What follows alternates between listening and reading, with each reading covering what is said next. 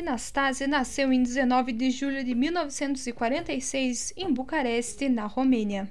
Em 1966, já viajava o mundo competindo com Iron Tiriac. Seu primeiro título foi em Cannes em 1967.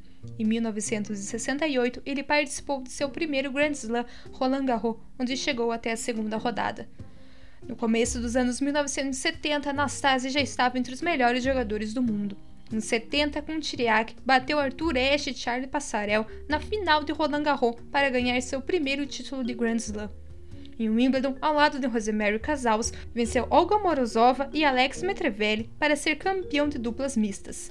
Em 1971, em Roland Garros, chegou na final de simples, mas perdeu para Ian Codes em quatro sets. Em dezembro daquele ano, foi campeão do Masters Grand Prix. Em 1972, se tornou número 2 do mundo ao vencer a Tour Ashe na final do US Open em 5 sets. O US Open foi o único torneio que os melhores jogadores participaram. Naquele ano, ele também foi vice em Wimbledon em simples e campeão de duplas mistas com casals. No final da temporada, venceu o Masters Grand Prix pelo segundo ano seguido. Em 1973, foi campeão de Roland Garros, batendo Nicola Pilic na final. Foi campeão de duplas de Wimbledon ao lado de Jimmy Connors e ganhou, no total, 17 títulos. O ano foi marcado pela criação da ATP e boicotes a torneios, incluindo Wimbledon. Nastase foi o primeiro número 1 um da ATP, mas também não participou do boicote dos jogadores a Wimbledon e foi um dos três jogadores a participar do Grand Slam. Eles receberam uma multa por isso. Nastase foi campeão do Masters Grand Prix novamente. Em 1974, se classificou para ambos os torneios do final do ano, o WCT Finals e o Masters Grand Prix. Em 1975, foi campeão novamente de duplas com Connors, dessa vez do US Open. Pelo quinto ano seguido, chegou na final do Masters Grand Prix, vencendo pela quarta vez.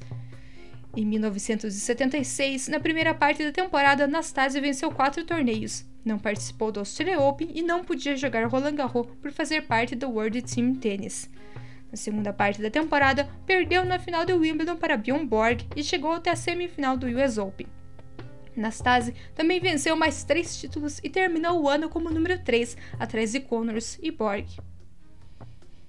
Em 1977, chegou nas quartas de final de Roland Garros e Wimbledon. Durante o jogo das quartas de final de Wimbledon, Nastase teve uma briga com o árbitro Jeremy Cheios, que o chamou de Nastase. O jogador então falou para o árbitro: "Me chame de Senhor Nastase". E desde esse incidente, os árbitros tratam os jogadores com esse título quando falam diretamente com eles. Mr. Nastase também é o título de sua autobiografia, publicada anos mais tarde. Nastase terminou o ano como número 9.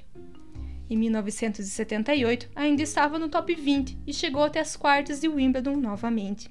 Nastase se aposentou em outubro de 1985 com 39 anos. Seu último torneio, porém, foi Dijon em junho de 1988. Nastase se envolveu em polêmicas, principalmente em relação às tenistas mulheres.